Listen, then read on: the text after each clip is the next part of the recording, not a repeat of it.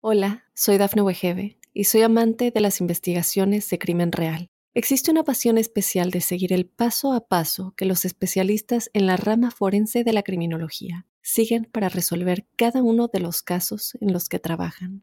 Si tú, como yo, eres una de las personas que encuentran fascinante escuchar este tipo de investigaciones, te invito a escuchar el podcast Trazos Criminales con la experta en perfilación criminal, Laura Quiñones Orquiza, en tu plataforma de audio favorita.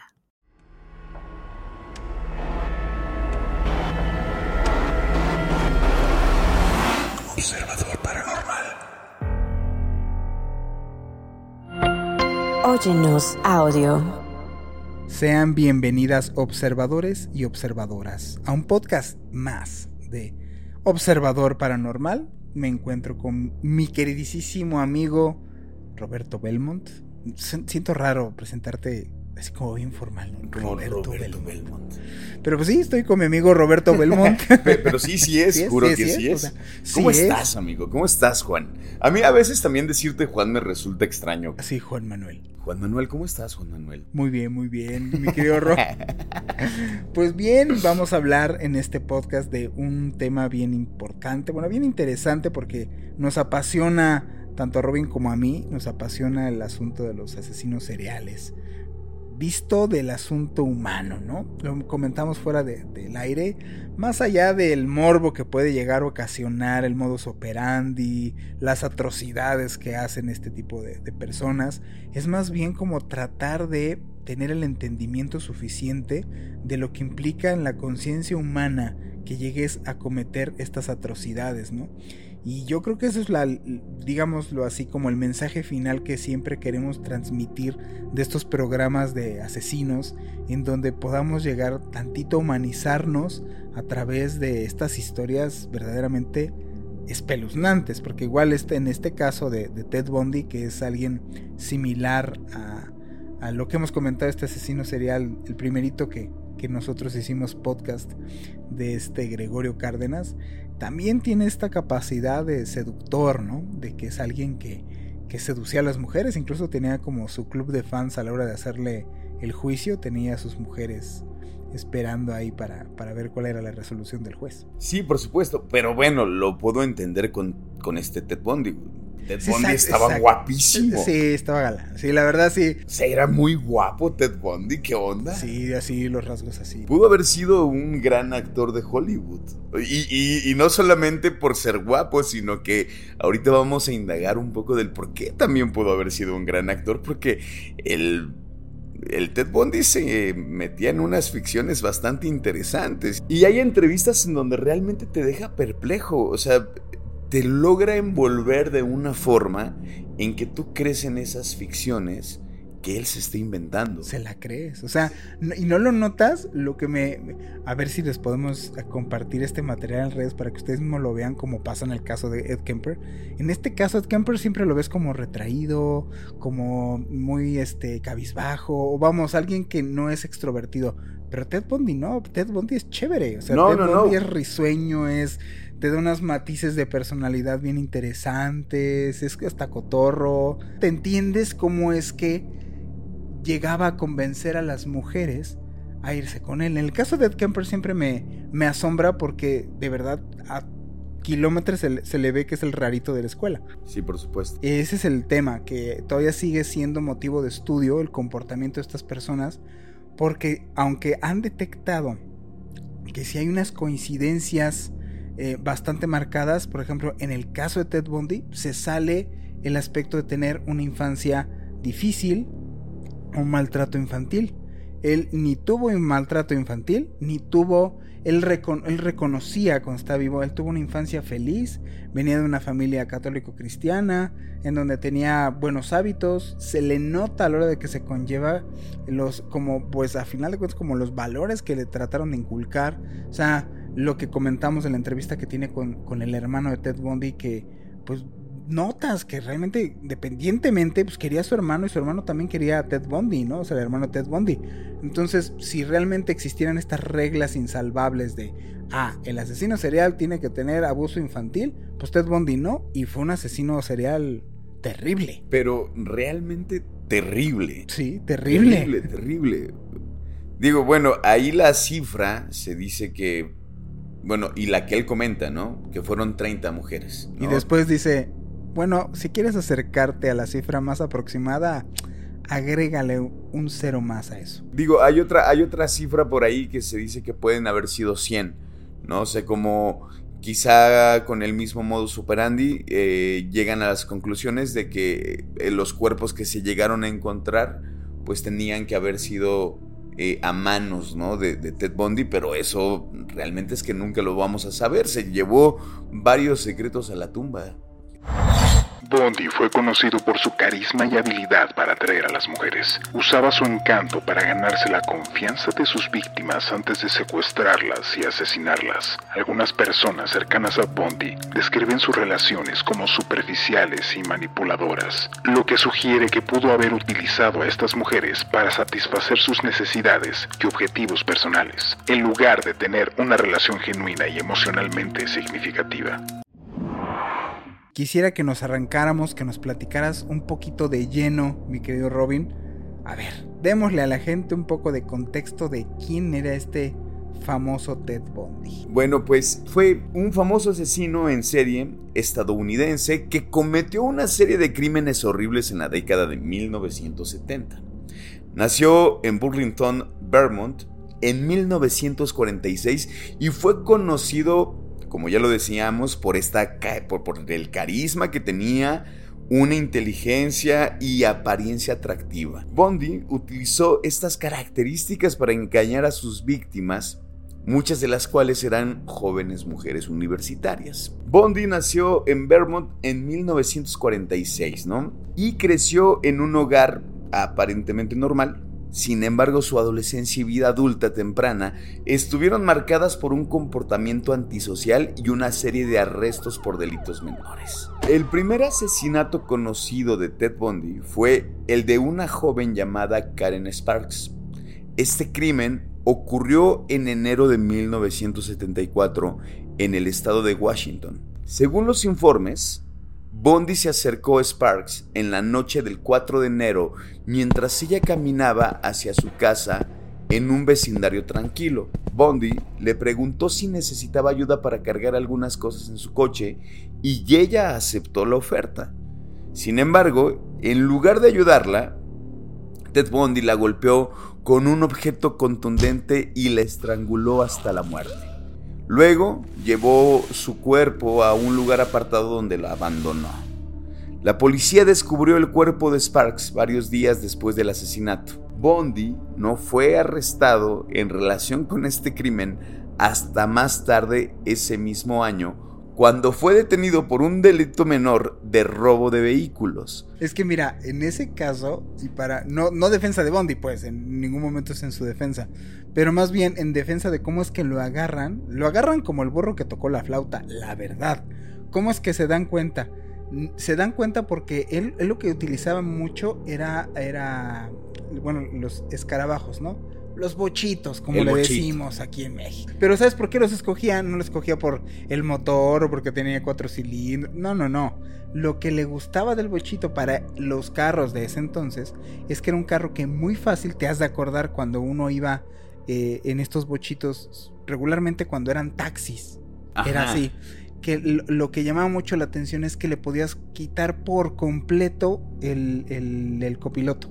Ajá, el asiento, del copiloto no quedaba ni siquiera un bordecito, quedaba plano. Entonces le gustaba él eso porque ¿qué hacía? Le quitaba el asiento, el asiento lo dejaba a un lado, lo apartaba, lo guardaba en su casa, se llevaba el bochito, hacía su teje y maneje y entonces para rápido transportar a quien golpeaba en la cabeza, la metía ahí. Y entonces no veías que traía un cuerpo ahí. ¿Dónde lo pescan?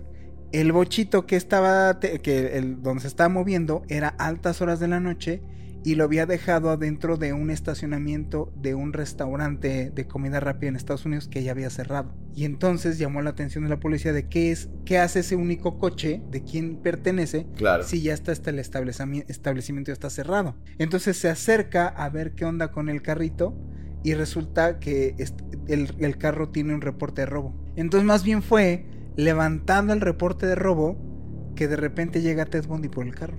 Pero no, ni sabían a quién habían, agarrado a la policía. O sea, la policía fue así de, agarré un robacoches.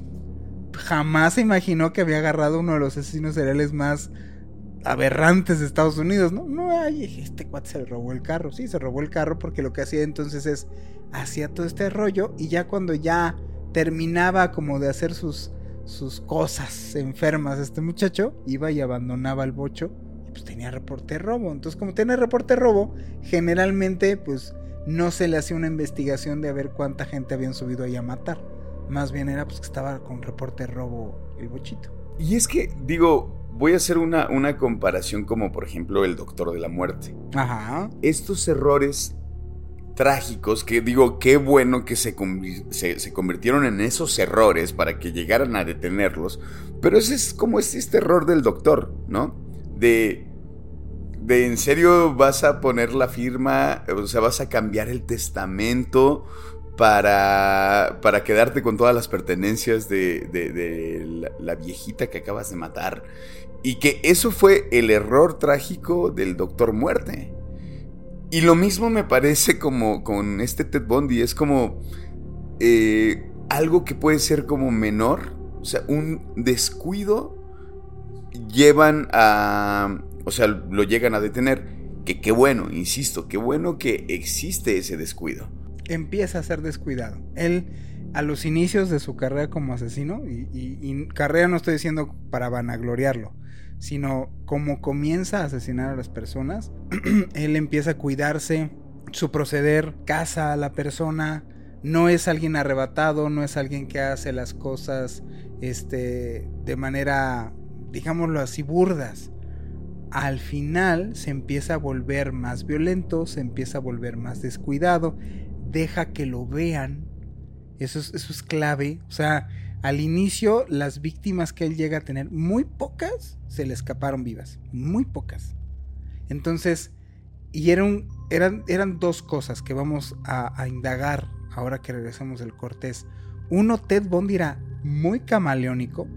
Tenía la capacidad, y ya luego ustedes lo buscarán, lo verán, de transformarse por completo como se veía con barba y con cabello largo cómo se veía sin barba y con el cabello corto, por eso no lo identificaban. Quien llegó a sobrevivir en la, en la noche, con el forcejeo y lo veían ya con el cabello corto, pues decían, este no es. Sí, claro, sí, sí, sí, tenía como también esta, eh, esta mente ya de seguir, yo creo que sí, bastante retorcida como para darse cuenta que podía cambiar también mucho físicamente.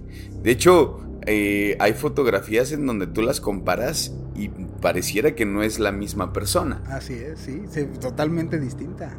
Pero bien interesante que siempre es una cara confiable. Es lo que te digo, o sea, no lo ves y dices, ah, así como, como el doctor muerte dices, este parece pediatra, este no tiene cara de, de... Hay fotos en donde sí tiene como esta mirada de loco, una mirada violenta, pero son muy pocas. ¿No? O sea, mayormente lo ves y tiene como esta mirada de galancillo de telenovela. La verdad, ¿no? No lo ves como el friki, no lo ves como el rarito, como el cuate, como que ha de estar medio loco. No, lo ves como un cuate muy dicharachero, muy sexapil, muy, este, soy el alma de la fiesta. Jamás te Ahí es donde yo es lo que voy antes de irnos al corte. Nunca sabes quién puede llegar a ser de la gente que conozcas que tuviera estos alcances como asesino serial. Pues descubriremos más adelante cómo es que el Ted Bundy asesinaba. ¿Cuáles fueron sus víctimas también? Porque hubo, como ya lo mencionaste, Juan, hubo víctimas que lograron eh, salir, salir vivas, se lograron, se lograron salvar, pero de esto hablaremos mucho más adelante. Así es. Vamos a un corte y regresamos. Hola, soy Dafne Wegebe y soy amante de las investigaciones de crimen real. Existe una pasión especial de seguir el paso a paso que los especialistas en la rama forense de la criminología siguen para resolver cada uno de los casos en los que trabajan. Si tú, como yo, eres una de las personas que encuentran fascinante escuchar este tipo de investigaciones, te invito a escuchar el podcast Trazos Criminales con la experta en perfilación criminal, Laura Quiñones Orquiza en tu plataforma de audio favorita. Bondi, a pesar de lo que se piense, sí mostró afecto y cariño por su hija, Rose Bondi, quien nació durante su tiempo en prisión. Incluso intentó obtener la custodia de su hija en varias ocasiones y mantuvo contacto con ella hasta su ejecución. Aunque es difícil determinar si Bondi realmente amó a alguien, parece haber tenido una conexión emocional con su hija.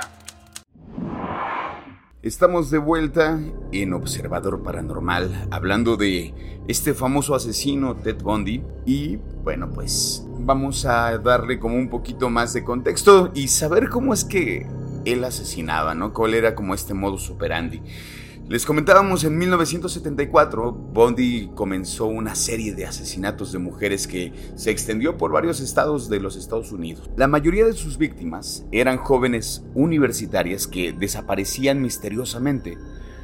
Ted Bondi era muy astuto y meticuloso en sus crímenes y utilizaba disfraces, nombres falsos y coches robados para confundir a la policía. A pesar de que se sospechaba de Bondi como el autor de algunos de los asesinatos, no fue arrestado hasta agosto de 1975, cuando fue detenido en Salt Lake City, en Utah, por una infracción menor de tráfico. La policía encontró pruebas incriminatorias en su coche y Bondi fue acusado de intento de secuestro.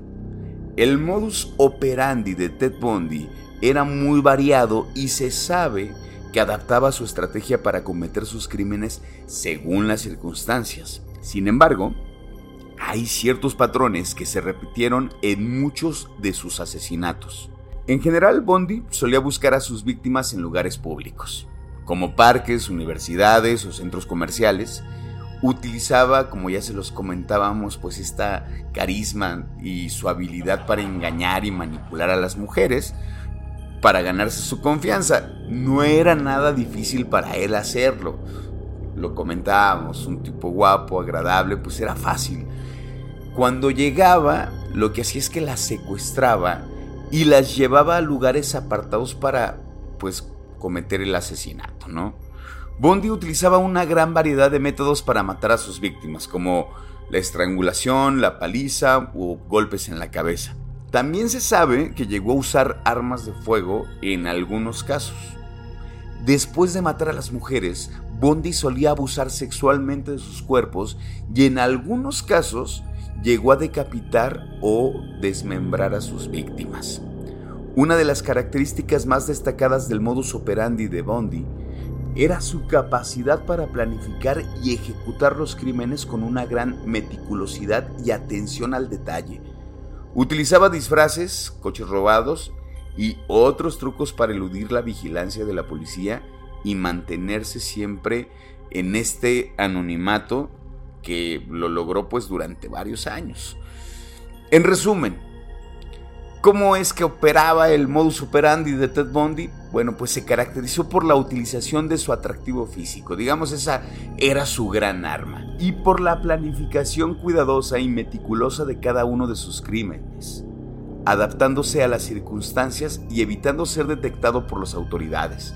Bundy se enfocaba principalmente, como lo mencionábamos, en mujeres jóvenes y atractivas, y solía usar su encanto y habilidades sociales pues para atraerlas a lugares aislados donde las atacaba y pues, finalmente las mataba. También se sabe que violó a muchas de sus víctimas y a veces, a veces regresaba a la escena del crimen a cometer actos de necrofilia. Comentamos, ¿no? Que te, platicaba yo fuera, de, fuera del aire que se tomó esta idea, justamente tomaron esta idea de para la película de, de Aníbal Lecter. Aníbal Lecter, ajá. La de El silencio de, los, inocentes. Ándale. Y tomaron esta idea de que ves que en esta película se reflejaba como el asesino serial lo que hacía es se ponía como un, un, soporte para el brazo, a un cabestrillo, un cabestrillo para fingir como que estaba pues malo. Entonces tú lo ves en esas condiciones y de entrada eh, te desarma socialmente. O sea, ya no es ya no es alguien está imposibilitado. Entonces tenemos como este prejuicio de decir, es alguien imposibilitado, aunque lo veamos así, es, imposible, no sabes si te está mintiendo. Entonces él ah, mañosamente hacía esto, de esta película lo copian, en donde tal cual es usaba esto y hacía que se le acercara a mujeres y después de que les, eh, le pedía ayuda a estas mujeres o lo veían batallar. O sea, en ningún momento era, ven, ayúdame. Lo veían como batallar, estar subiendo cosas. Él sabía esto. Él, él cazaba a quien iba a subir. ¡Pum! Golpe en la cabeza, las metía como en la película en la camioneta. Y en este caso era su bochito. Y es donde se la secuestraba. Por eso podía hacerlo a plena luz del día. O sea, le, tomaba solo unos segundos en donde hacía que atraía él mismo a sus víctimas por este carisma y por estas artimañas que él hacía. Y en dos segundos ya tenía una víctima en su, en su bocho para llevarlo a un lugar apartado y hacer lo que él quisiera. Es, es complicado este punto, lo comentaba yo con Robin, entender o tratar de entender la magnitud de una mente de este tamaño porque solemos solamente ser prejuiciosos y decir, este tipo es un maldito, ¿no? Y, todo, tenía que, todo tiene que ser maldito, o sea, seguramente come mal, o y seguramente contesta feo, y seguramente no ha ayudado a nadie en su vida, y se, o sea, y, muchas veces no es así. Hay un video que yo le compartía a Robin, que lo vimos juntos, en donde sale una entrevista al hermano de Ted Bundy. Sí, Sí, sí, sí. Y la verdad es que de pronto de ver, ver esas declaraciones del hermano a mí me parece como ver otro lado de la moneda de, del personaje Ted Bundy. O sea, porque, a ver, y creo que hemos insistido sobre todo en este capítulo como de no estamos tratando de reivindicar, ¿no? La, la idea de, de, este asesino, ¿no? Pero lo que sí creemos, Juan y yo que, lo platicamos eh, antes de empezar a grabar, como esta idea del pensar qué es malo, o sea, quién es el malo malo y quién es el bueno bueno. Así es, nadie es, lo decíamos, ¿no? Nadie es completamente bueno, nadie es completamente malo. Pero el video, de pronto ves al hermano hablando de aquellos momentos que pasaron juntos, de cuando se lo llevaba a acampar. Habla del amor que le tenía a su hermano y que sin duda Ted Bundy también le tenía amor a él, porque lo procuraba, porque le daba consejos. Inclusive eh, hay una parte que me gustó mucho donde se ve que el hermano tiene una especie de resentimiento hacia Ted Bundy, porque le enseñan la foto de un día que se fueron a acampar y dice, no fue la única vez que fuimos. O sea, tuvimos ocho o nueve historias de ir a acampar. Y claro que fueron momentos felices, pero sabes qué, de eso ya no queda nada. Desde que asesinó a la primera, todo se lo llevó, o sea, ya no tiene sentido. No tiene sentido, no tuvo por qué haberlo hecho. Y él cuenta que cuando un día va a visitarlo, le dice, eh, te tienes que regresar a la casa. O sea, no, puede, no puedes estar porque... No te puedes quedar, tengo un problema. Ajá, exacto, tengo un problema. Y que se fueron al aeropuerto y él veía cómo este eh, tenía la, la mirada perdida. Y entonces él dice, yo lo vi y sabía que algo estaba mal. Sabía que algo... Y y lo único que él hizo fue sacarme del mapa, protegerme y no meterme en un problema. O sea, lo evitó, dice, porque eh, yo estaba seguro que estaba a punto de asesinar a alguien. O ya lo había hecho, algo así, ¿no? Comenta. Y, lo único que hizo fue salvarme. No involucrarme en, en, este. Eh, en, en, lo que él estaba haciendo. Eso, digo, perdón que lo digo así, pero eso también es un acto de amor. ¿Cómo entender esa mente, Juan? Así es, es muy complicado, creo yo. Ahí es donde, ahí es donde se pone interesante una historia de un asesino serial. Para mí, te lo decía yo, más allá de eh, el asunto explícito de cómo degollaba a la persona, más allá de ese propio morbo que puede llegar a traer los asesinatos que cometen estas personas, creo que para mí lo verdaderamente importante o lo que debería ser trascendental es tratar de tener esta empatía con alguien que a final de cuentas es también un ser humano no con esto estoy incitando a que la gente lo perdone. No, no, no, no. Yo, yo solamente me estoy metiendo en el campo del entendimiento. Porque generalmente lo que hacemos es solamente satanizar a este tipo de comportamientos, pero poco al llegar a entender este tipo de comportamientos. Y si llegáramos al día de mañana a entenderlo más, entenderíamos más que pues un Ted Bundy también era capaz de hacer estas atrocidades, pero también era capaz de amar profundamente a su hermano. Y es que, por ejemplo, ¿no? Esta entrevista que, que le hacen a una compañera de trabajo, que también fue su amiga, este, porque bueno, él, después del primer eh, asesinato, digamos, eh, pues él sigue su vida, digamos, normal, ¿no? Sigue viviendo la vida normal, consigue un trabajo y entonces entra a trabajar a la prevención de suicidios. Y esa entrevista que le hacen a esta mujer eh, cuando hace la declaración, que de hecho ella fue a defenderla a uno de los juicios de Ted Bundy, dice, sí, sí pudo haber matado, o sea, no olvidemos que sí mató a gente, pero también salvó vidas. ¿En dónde, cómo acomodas esa información? O sea, a ver, insisto, no lo estoy defendiendo, pero creo que las palabras de esa mujer son bien interesantes. Mira, sobre todo lo que decías de eh, ver una entrevista de él. Porque no, en ningún momento, eso, eso, eso, me gustaría que platicáramos, que lo comentamos fuera de, de, de cuadro, de cómo este señor de Ted Bundy se crea una ficción verdaderamente creíble. O sea, es un mentiroso, engañador, embustero, profesional. O sea, no es no es alguien que tantito veas que micro gesticulaciones te esté diciendo mentiras. Está cuidando todos y cada uno de los detalles de microexpresiones para que verdaderamente digas, pues es cierto, no, no mató a nadie. O sea, se la crees. No es alguien que dices, te digo, no lo notas de, sí, pero como que está medio friki, ¿no? O sea, hay algo raro en él que no me cuadra. No, y no, no, no, no, no hay forma de dudar de él. Da miedo eso. O sea, da mucho donde... miedo. Digo, no sé, a mí una, una de las cosas que también me, eh, me, me, me, brincó, me movió como emocionalmente, sobre todo como por lo, lo platicamos desde la actuación. En esta entrevista que le hacen, eh, él, de hecho es uno de los momentos donde tiene barba y, y lo ves de una forma que, que, no titubea, lo ves bien seguro y era algo que yo le, le, le, decía a Juan, ¿no? Como de, a mí me parece que él está, está en una entrevista, pero en una especie como de ficción. O sea, en su cabeza hay una ficción que él se está armando. Y en esa ficción, él no mató a nadie. En esa ficción... Y se la cree. Ajá. Él se la cree. En esa ficción, él es ese, ese ciudadano ejemplar que también sabe que pudo haber sido. Y entonces, como sabe que pudo haber sido, él sabe cómo moverse, él sabe qué decir. De hecho, cuando le preguntan como, ¿estás enojado? Y él dice, claro que voy a estar enojado, ¿por qué no? Si me están privando de mi libertad.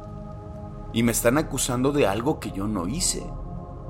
Pero lo dice con una seguridad que se la crees. Y luego le dice, y, aparte, eh, me dicen que, que no, no estoy reaccionando cuando me dicen las cosas. O sea, que, que de pronto me, me, me, están dando como una sentencia y que yo no me inmuto, que yo no digo nada. Dice, pero cuando reacciono, dicen que está mal reaccionar porque soy violento.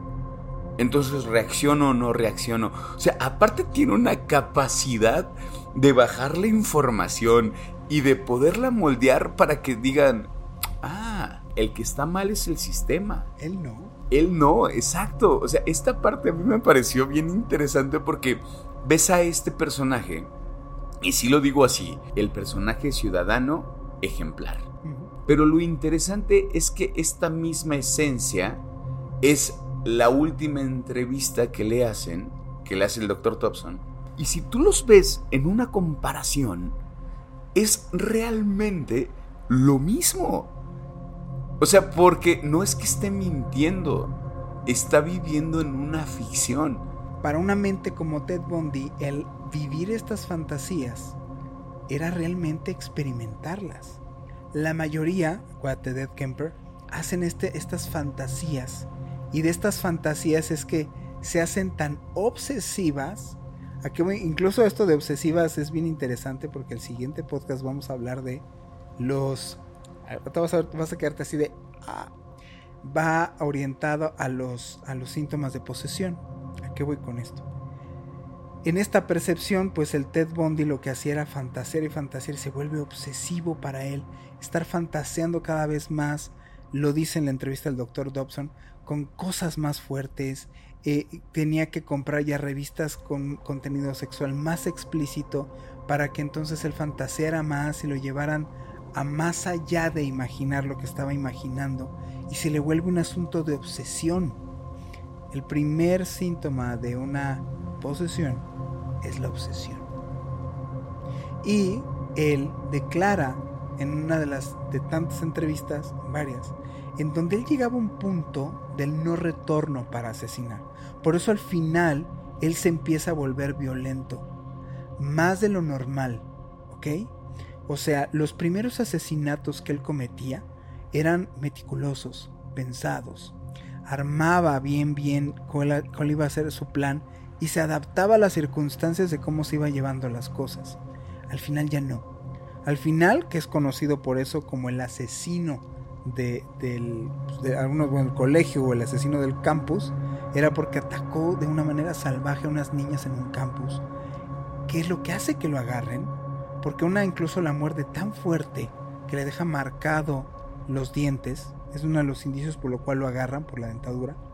La a una violó tan fuerte que se rompió la cama, le, eh, le clavaba los tubos de la cama rota al cuerpo, ya era alguien fuera de sí, y él declaró que cuando ya llegaban estos puntos, que era cada vez buscar más violencia y más sexualidad para poder, eh, digámoslo así, como saciarse, como cada vez era creciendo, como cada vez era exigir más, llega un punto que él decía que tal parecía que él se sentía como poseído, que él ya sentía que ya no era él, que incluso llegaba a ver rojo y él sabía que iba a llegar una especie de umbral en donde una entidad que ya no era Ted Bundy iba a hacerse cargo de las cosas. Digo, qué, qué mal que no podamos como indagar más en ese sentido, porque eso también eh, me parece, o sea, a ver, me parece que no, no tendría o no podría ser descabellado.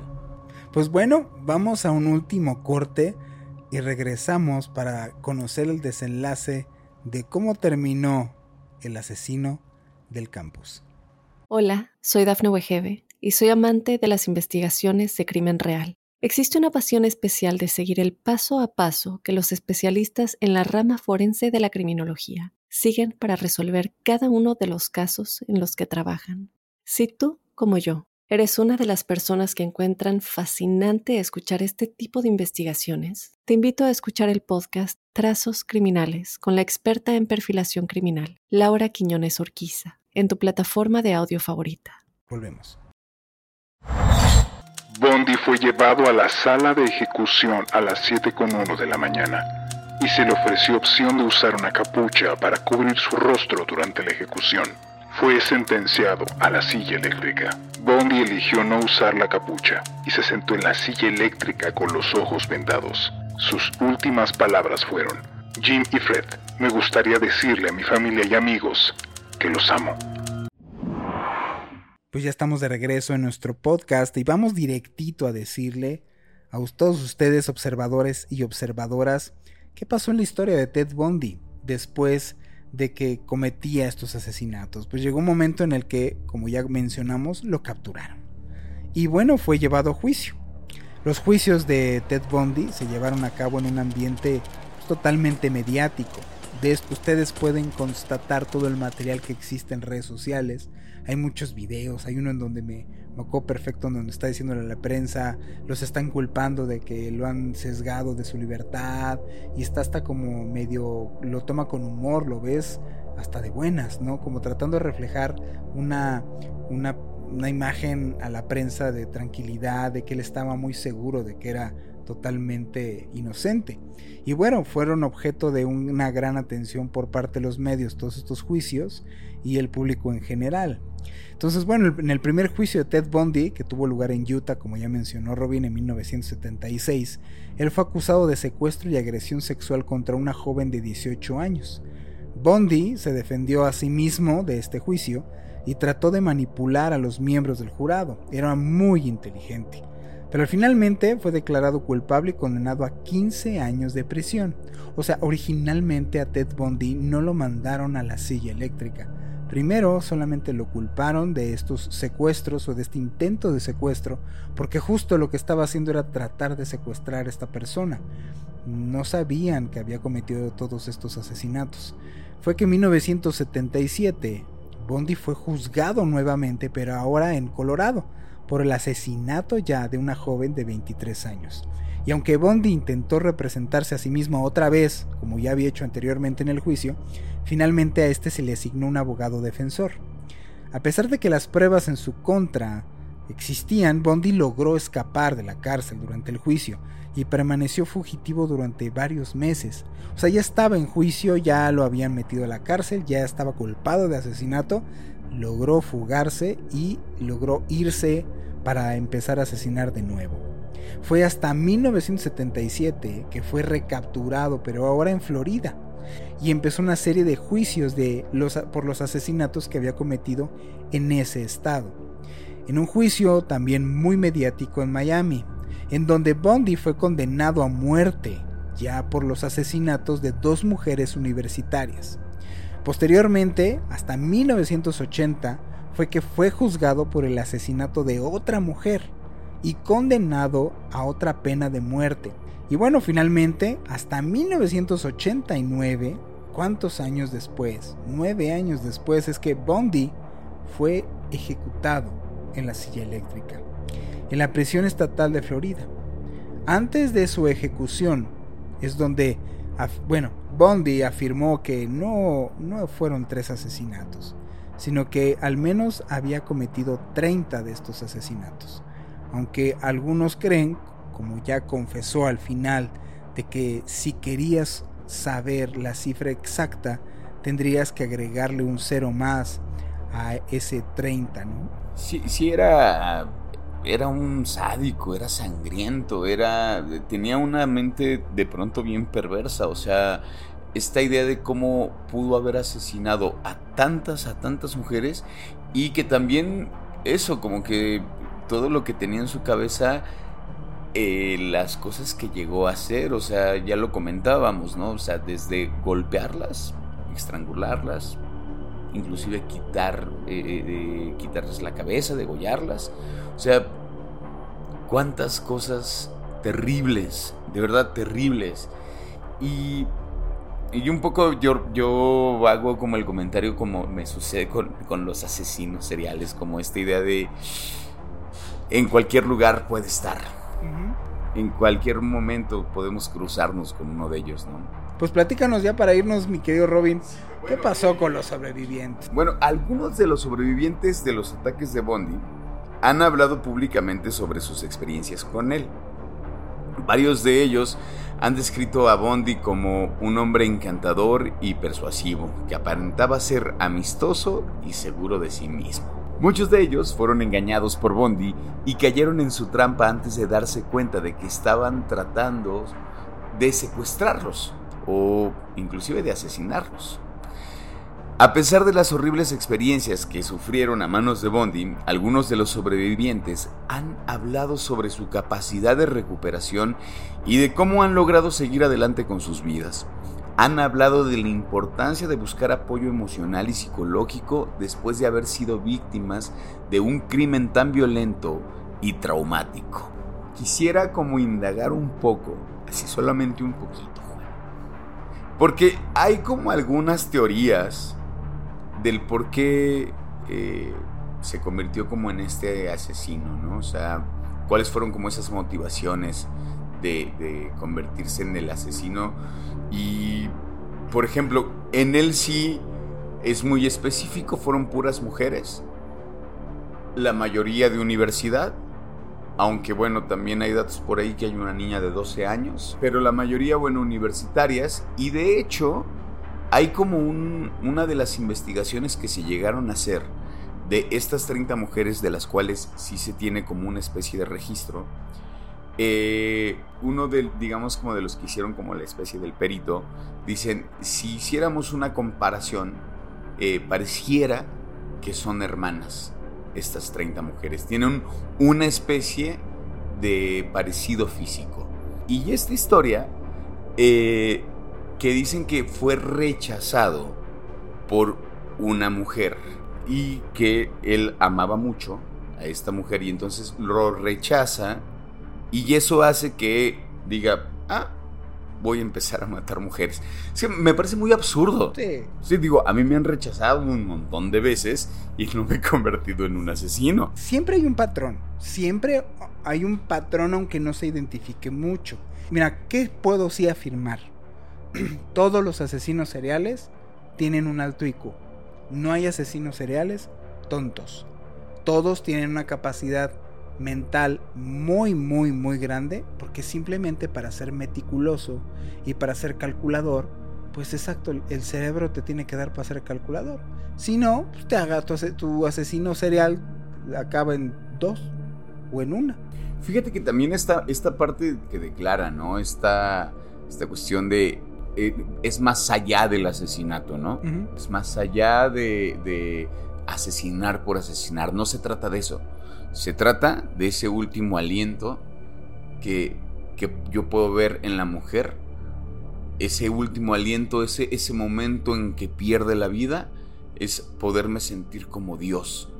Y esta comparación de, de, sentirse Dios me parece bien, o sea, me parece fuertísimo. Pero bien interesante porque una declaración muy parecida hace el doctor de la muerte. Cuando dice, bueno, pues es que los doctores o podemos, eh, podemos, podemos salvar vidas, pero también podemos no hacerlo, ¿no? Podemos acabar con ella, como si fuéramos Dios. O sea, los dos hacen una especie de comparación como si fueran un ser poderoso. Pues es, este, este, Y que en ese momento lo son. Esta necesidad de control uno que no hemos hablado aquí, podemos comentar, digo, se volvió muy famoso gracias a esta serie en esta plataforma de Dahmer, en donde su fin último pues era eso, él lo que quería y buscaba era tener el total control de una persona para que hiciera lo que él quisiera.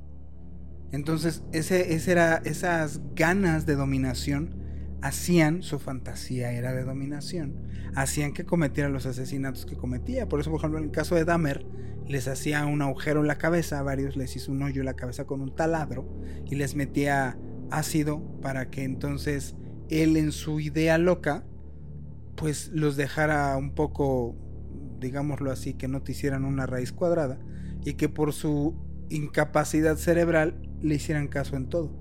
Por eso experimentaba, porque pues él no sabía que realmente fuera a funcionar.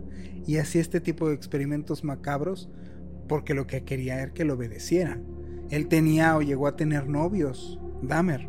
Llegó a tener relaciones sexuales con hombres que se convirtieron en pareja y que de instancia primero no mató. ¿Por qué? Porque empezó a tener relaciones y tener una relación como pareja, pero en el momento en que la otra persona tenía un punto de vista distinto o no hacía lo que él quería en el momento que él quería, pues no cumplía su fantasía, que era dominarlos, hacer lo que yo quiera. Y si te fijas, Ted Bundy es eso. O sea, bueno, el asunto de Ted Bundy, que se parece, era tratar de controlar sexualmente a una mujer en su totalidad. Que hiciera lo que yo quisiera. Y hacer con ella lo que yo quisiera. Este asunto de dominarla, de controlarla, es mía. Poseerla. Por eso, ves que dice, no es matarla, es poseerla. Es poseerla. Pues bueno, ahí la historia de, yo creo, uno de los asesinos más famosos, más espeluznantes, Ted Bundy. Y pues bueno, acá compartiendo lo que pasó con él en, Observador Paranormal. Esperemos que les haya gustado este capítulo. La verdad es que eh, siempre es eh, un gusto y, la verdad como compartir estas ideas y desmenuzar y pues yo me quiero despedir, pero no sin antes agradecer a todas las personas que nos están mandando mensajes, que nos han comentado nuestra página, nos han mandado sus dudas, sus preguntas. a Emanuel Santana, a Gabriel Vázquez, a, Sara Kikar, eh, a Daniela Martínez, a Ludi Silva, a Beren Alts, a Joaquín Gómez, gracias a Jesús Roberto, a todos ustedes, gracias a ustedes es este programa. Estamos muy agradecidos con, con que nos escuchen. Eh, realmente Robin y yo disfrutamos hacer este podcast para ustedes eh, y estamos muy felices de ver cómo les está gustando el contenido que estamos haciendo. Próximamente vienen más dinámicas y vienen más cosas. Ya les estaré yo informando. Y este, y si tienen dudas de qué pasó con la otra dinámica, pues manden un mensaje porque incluso ni siquiera Robin sabe qué sucedió. Pero se los dejaré para el siguiente programa. Así es que no se lo pierdan. Mi nombre es Juan Manuel Torreblanca. Mi nombre es Roberto Belmont. Nos vemos. Estuvimos en nuestro programa de Observador Paranormal.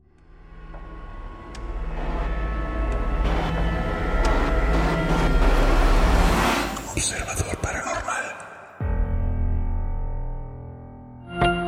Óyenos audio. Hola, soy Dafne Wegebe y soy amante de las investigaciones de crimen real. Existe una pasión especial de seguir el paso a paso que los especialistas en la rama forense de la criminología siguen para resolver cada uno de los casos en los que trabajan. Si tú, como yo, eres una de las personas que encuentran fascinante escuchar este tipo de investigaciones, te invito a escuchar el podcast Trazos Criminales con la experta en perfilación criminal, Laura Quiñones Orquiza en tu plataforma de audio favorita.